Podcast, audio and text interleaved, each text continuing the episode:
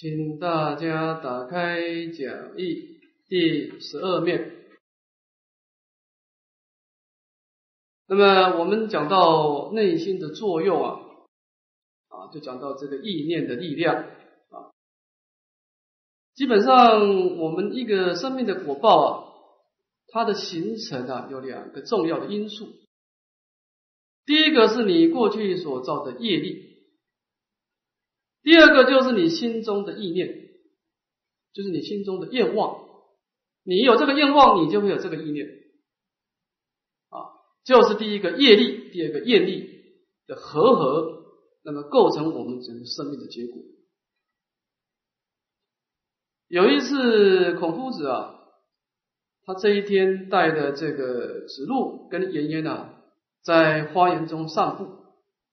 看的样子，孔夫子的那那时候心情也特别好，没有什么忧烦的事情。那么这个这孔夫子就问这个子路跟颜渊说啊：“何各言而志？你们讲讲你们心中的理想。你们在这方读书，你们对未来有什么样的愿景？有什么意念呢？”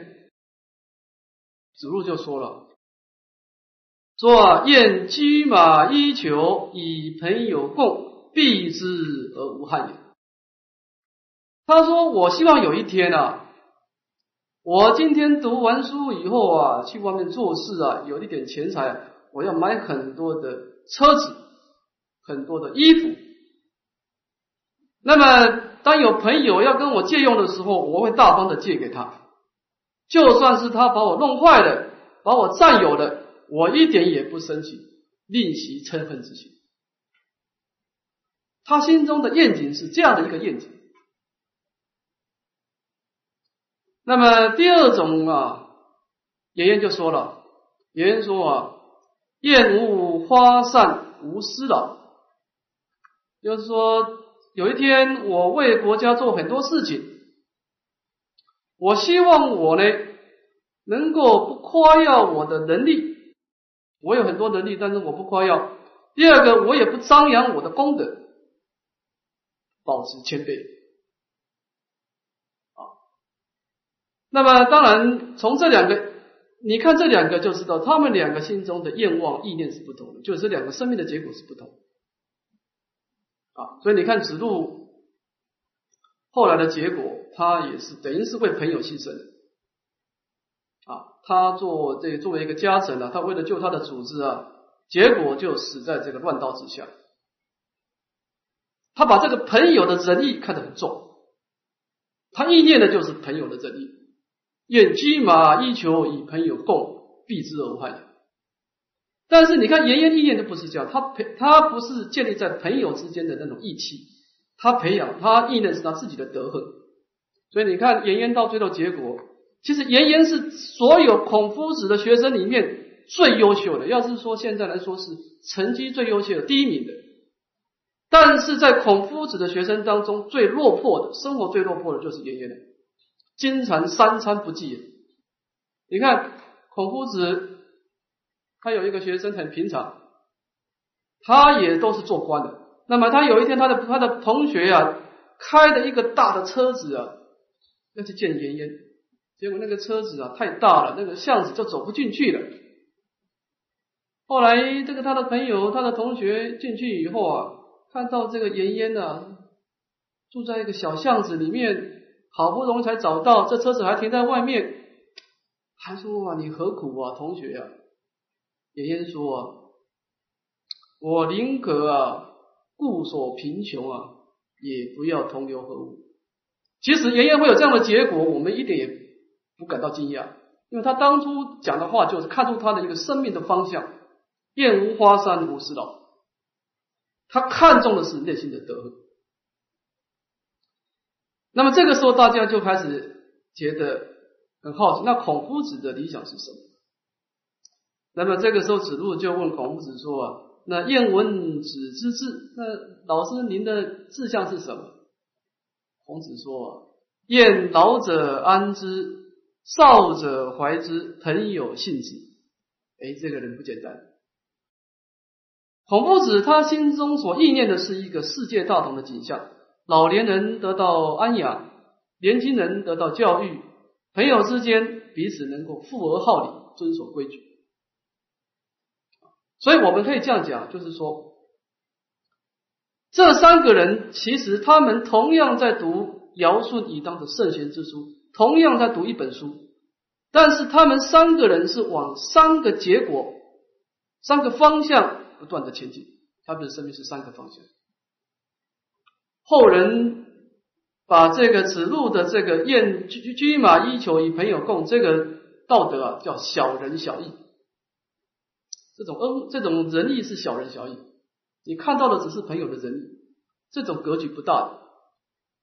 那么把颜渊这种啊，宁可为德恨，那么放弃世俗的名利，叫忠仁忠义，因为你偏重在自利。那么把孔夫子这种老者安之，少者怀之啊，朋友信之啊这种事件，他认为孔子是大仁大义，知其不可而为之，处在乱世呢。还是尽心尽力做自己该做的事情，绝不放弃。所以我们可以这样讲，就是说，你心中所意念的法，事实上是对你的生命产生一定的引导作用。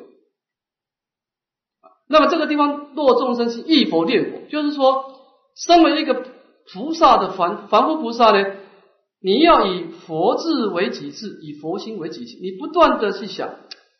这件事情，阿弥陀佛该怎么做？啊，就像上公叔说，上公叔说，我们修行人，你遇到事情就想想这件事情，印光大师会怎么做？偶一大师会怎么做？这样子对我们的德行有提升的作用。就是你不断的意念祖师啊，意念佛陀啊，以祖师的志向为己志向啊，以祖师的大悲心为己为己心啊。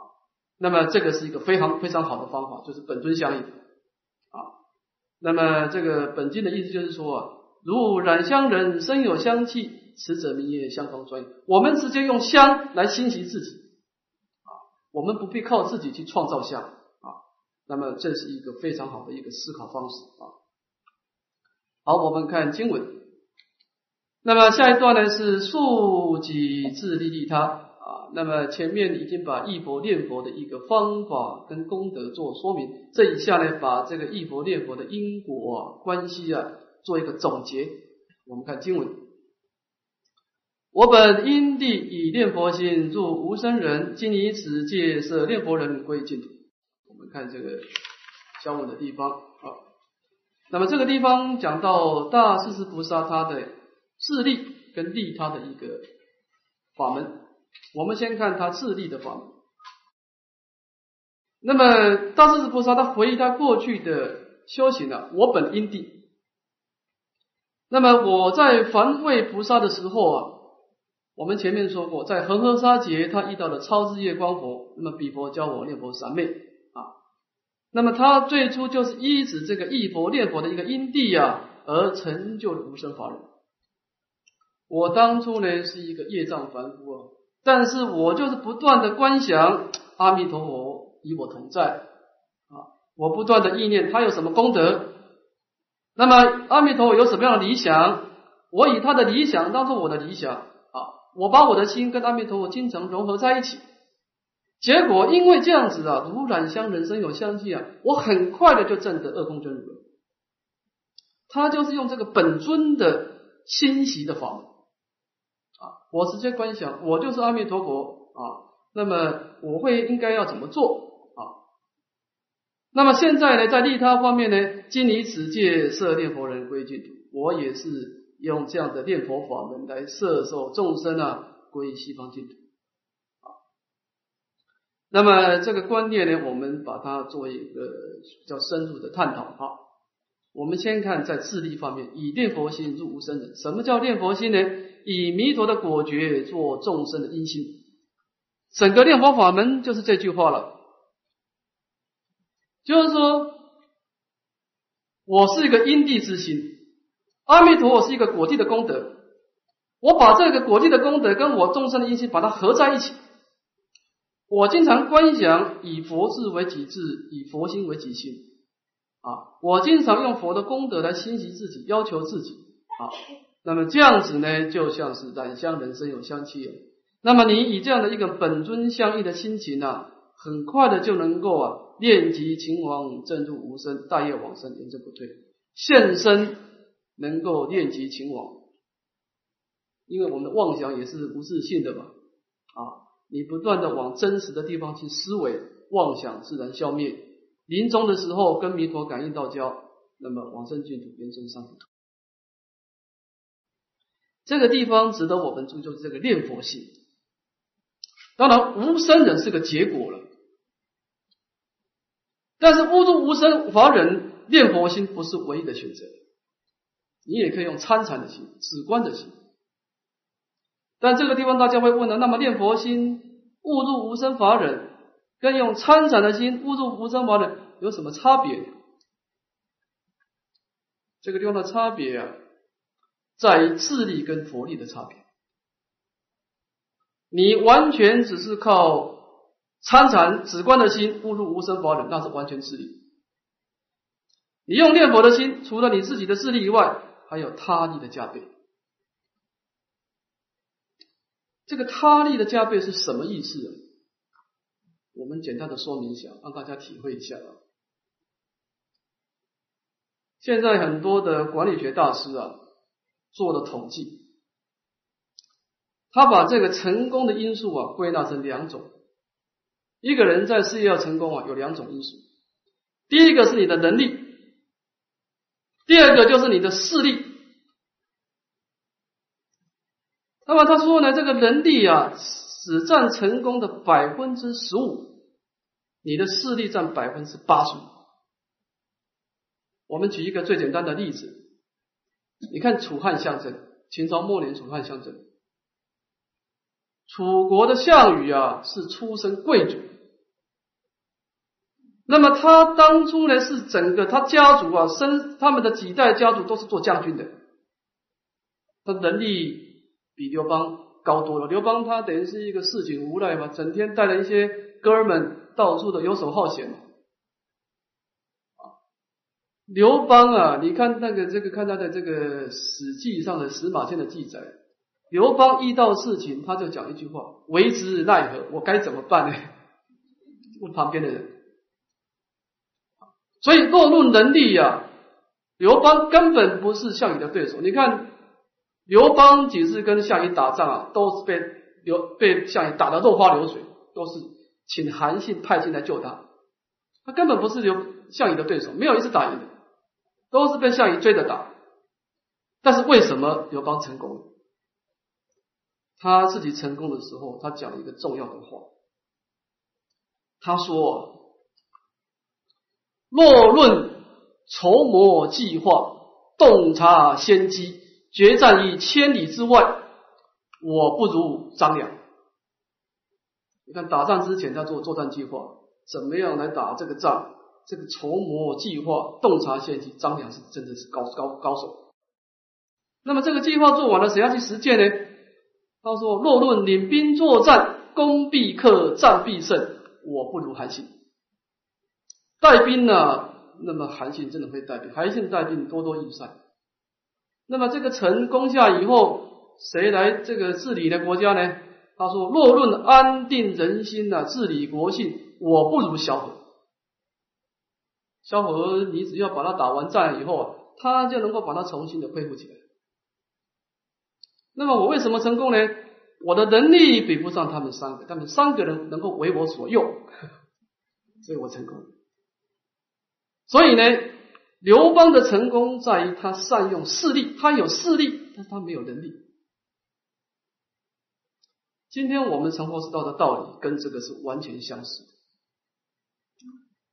我们每一个目标都是，我们每一个人目标都是无生法忍，但是你有两个选择，你可以选择完全靠你自己的力量来面对业障，这是一个选择。我不要势力，我只要能力。我不要佛陀的本愿功德的加持，我也不需要佛陀光明的摄受，我完全靠我自己的戒定慧来面对业障，这是一个选择。当然，这样的选择肯定入道多辛苦了，障碍重重。第二个，我自己尽我该做的力量，有能力，我能够有佛力的势力的加倍，那这个就更好。你看这个我一大师的传记，你就会有这种体会。我一大师刚开始是以参禅心入无生人。你看他刚开始出出家的时候，讲话的口气啊，系出家时忠称自负，藐视教典啊，妄为持名，屈为中下。偶一大师当然他讲这句话有他的条件，他的观照力强，他直接能够关照二空真理。他二十四岁出家，二十五岁就开悟了。他看到这个身心世界是如梦如幻，得到圣解。那么他本身的加加行力也是很强，他每一次一闭关加行，就是往生咒、大悲咒三十万遍、一百万遍，所以他刚开始对这个佛力的加倍啊，并没有很重视，他重视的是能力。后来到了四十几岁的时候啊，他自己讲，后因大病，大病里面。那个在传记里面就讲一句：七日七夜不能坐不能卧，只有含泪念佛而已。后来结义西归啊，那么开始对阿弥陀佛的功德，他说是万流莫挽，一心归命，万流莫挽。那么这个地方就是说呢，其实成佛的结果是无生法忍，但是在过程当中。你有两个选择，第一个你完全靠你的能力，第二个你在能力之外再加一个势力，那就更好。那么到底你以念佛心跟以参禅心啊，这个势力有哪些呢？在宋朝的了然法师啊，他说啊，一个人能够经常忆佛念佛啊，能够得到四种功德的摄受。第一个法身的摄受，那么念佛之人能够得到佛陀法身的本愿功德的加持。这个我们前面讲过哈，法身当中有很多的本愿。第二个光明的摄受啊，那么阿弥陀佛有八万四千相，一相八万四千毫，一毫有八万四千光明，能够使令我们消除灾障，现身消除灾障，光明的色受。第三个神力的色受。那么，经常念佛人能够得到大力鬼神、龙天护法的护持，这些都是阿弥陀佛的眷属啊！你依念阿弥陀佛的本尊啊，这些眷属啊，大力鬼神就保护你了，远离这种鬼神冤亲债主的障碍。第四个色身的色受，临命终的时候，阿弥陀佛现前开示微导，接引往生。所以你这个。你以念佛心呢，除了你自己的止观界定慧以外啊，你多了四种的势力：法身的色受、光明的色受、神力的色受、临终的时候的色身色受，四种力量。所以我在我在佛学院讲这个以念佛心的时候，有人问我说：“那参禅的心呢？参禅的心就少了这四种力量啊。”所以，这个我们误入无生法忍，以念佛心呢，是特别的殊胜啊。那么，这个以念佛心误入无生法忍呢，这个偏重在自身的自身的功德啊。那么，念佛人来生的功德，当然最重要就是转五浊恶世为清净的净土啊。那么，在来生的功德啊，我们看下面啊。那么，设此娑婆世界啊，而归于西方的净土啊。那么娑婆世界当然身为一个秽土啊，它有五种的障碍。这个浊啊，简单的说就是障碍啊。第一个劫浊，浊法聚会，三灾降临啊，就是我们身心世界有很多污浊的法开始聚会了啊。那么有三种灾难呢开始降临啊，就是饥饿、刀兵跟病毒啊。那么从这个时候呢。我们的修行呢，就受到这个饥饿的障碍，那么人跟人之间的这个刀兵的障碍跟病痛的障碍啊，这个劫浊是一个总相啊。我们看这个别相，见浊邪见真圣昏昧古惑古没啊，那么邪思邪见也开始增盛了啊，那么这种昏昧颠倒的心呢，古末就是波涛汹涌，开始炽盛啊。这个在五浊恶世修行的最严重的，当然就是邪见。一个人会做错事，他的第一步就升起颠倒，升起颠倒啊！你看古代的圣圣圣贤，他不一定能够明白因果，但是你看古代的圣贤，他深受两个法的影响。你看，你把这个古代的圣贤书啊、历史读一读啊，你发觉古代的有两个重要的思想很重要。第一个，舍身起义。这是孟子说的。他说：“这个舍身是我所爱要的，但是这个仁义也是我所爱要的。如果这两个一定要选择的话，我宁可追求仁义，而放弃生灭的色身。那么，古人在面对这个欲望的刺激的时候，他会知道安住仁义是更重要的。这是第一个。第二个呢，就是名留千古。”古人在面对名利跟这个仁义抉择的时候，他会想一想：我死了以后，历史会怎么评论这件事情？人死留名呢？啊，所以古代人他们的知见呢，因为有这个舍身起义跟名留千古的思想的支持，他也没过世。啊，所以这个知见是很重要啊。那么我们现在对这个知见开始模糊了。啊，生命的价值观开始颠倒了啊，来追求现实的安乐，所以接下来就烦恼着了。我们心中没有一种追求仁义的坚持，也不在乎死后别人对我们什么看法，所以我们就没办法抗拒心中的烦恼欲望的干扰。啊，我们只好心随妄转啊。那么烦恼增生了以后，众生浊我们的果报体变成粗重卑劣。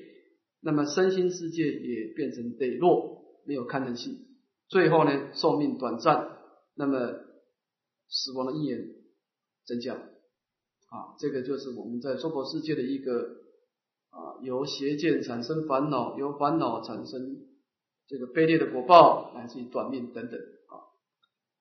那么反过来，我们今天如果往生净土呢，能够转劫浊为清净海会啊，我们能够。到极乐世界，一正庄严，远离种种的灾难，转邪见为无量光啊，开始能够在极乐世界啊听，经常听闻正法，那么心中有这个智慧的光明来引导，那么转烦恼浊为长吉光啊，有这个极尽的力量啊，转众生浊为莲花化身啊，把这个初中的果报啊变成一个一生生啊，没有老病，没有老病障碍的一生生。转命浊为无量寿，寿命长远。所以他这个地方的意思就是说，如果我们从来从我们我们前面讲到哈，念佛法门从今生的角度有法身的摄受、光明的摄受、神力的摄受、色身的摄受，那讲今生的力量。从来生的角度啊，那么当然这个净土的摄受是很重要的。你如果走自立法门啊，我们是先改变内心，再改变外境啊。那么你走净土的话呢，是先改变外境，再改变内心。因为你这个外境改变好了，你内心自然清净。所以净土法门它是怎么样？先把外境弄清净的，诸善善人聚会一处了，然后你内心自然清净。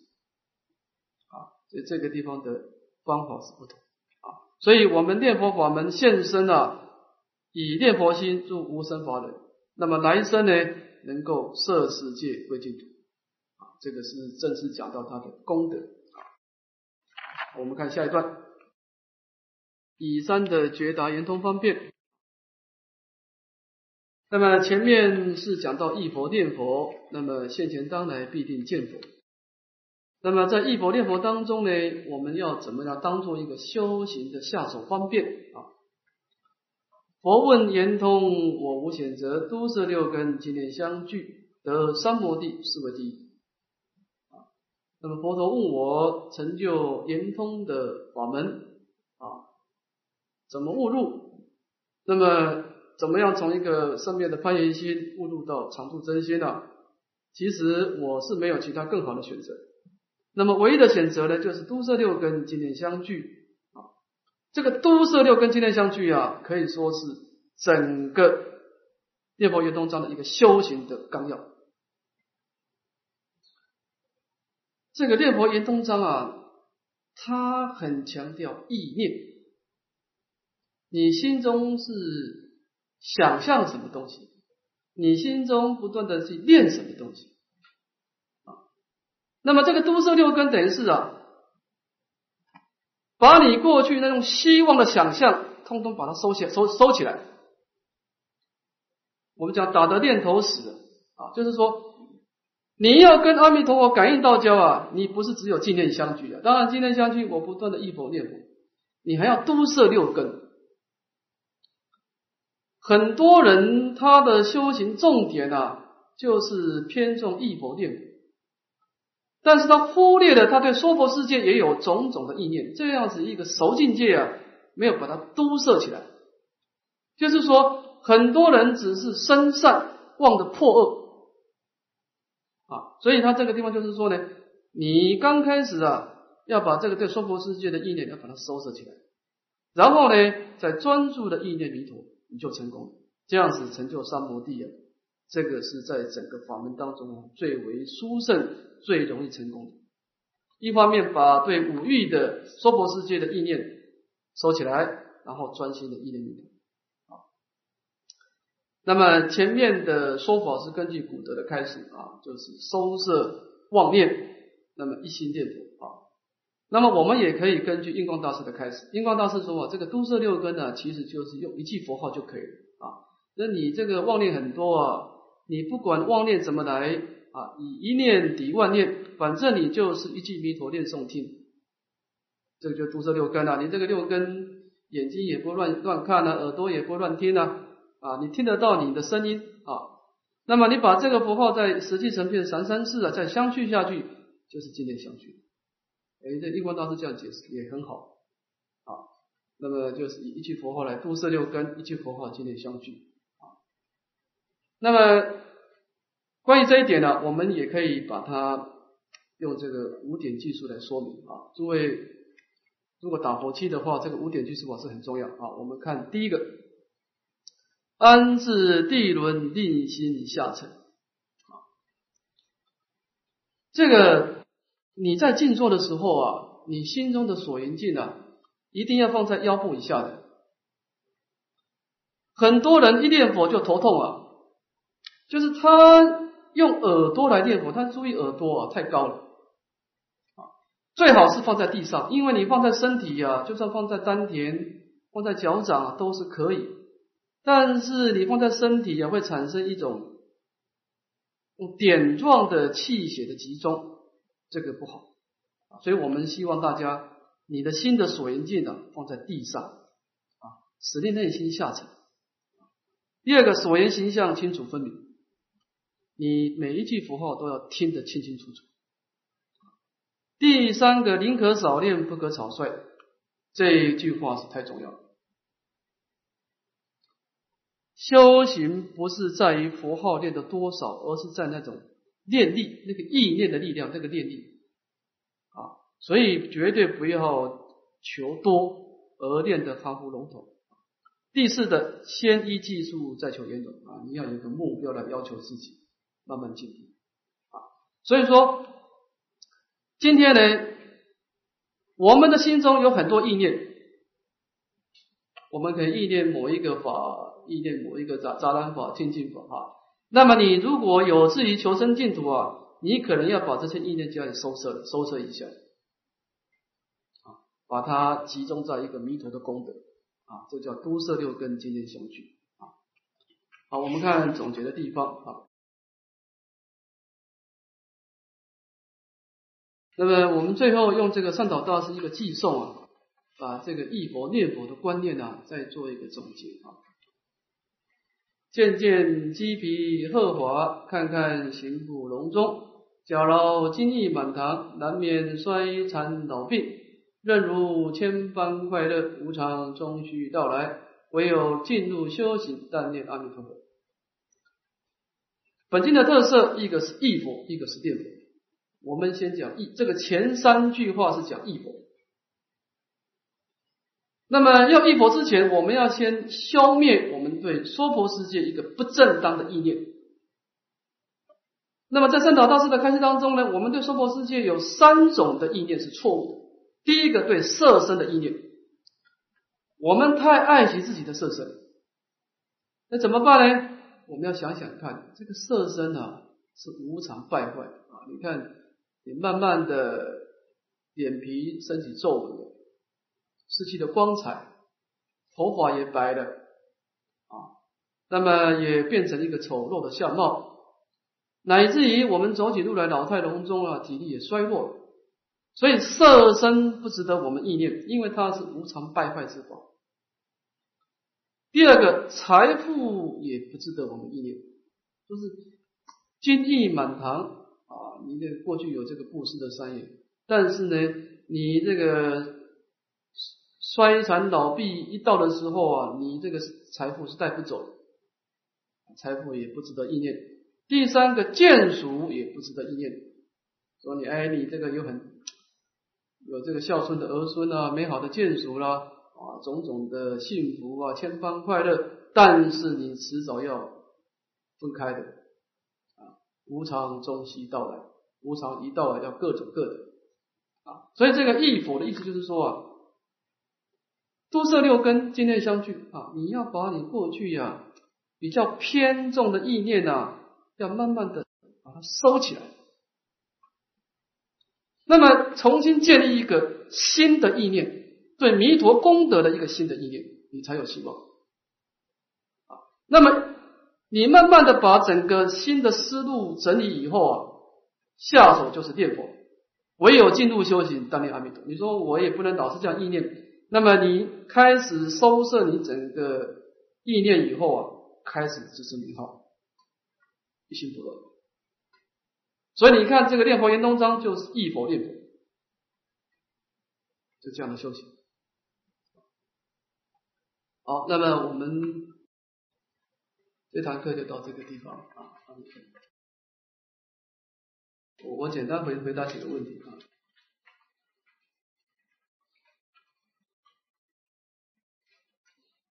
请问法师慈悲，以恭敬心听闻佛法，但不能善解佛法，所以在日常生活当中无以善用成误解心解，此时如何觉照内心？你要不善解佛法，你就没办法觉照了。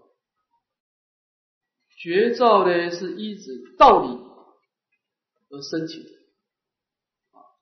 那你如果不明白道理，你就不能觉照，一觉起观嘛。那你就是。就用念佛就可以了，就是念头起来，转念念佛最好啊。因为你这个你要会觉照，那当然是有道理的引导。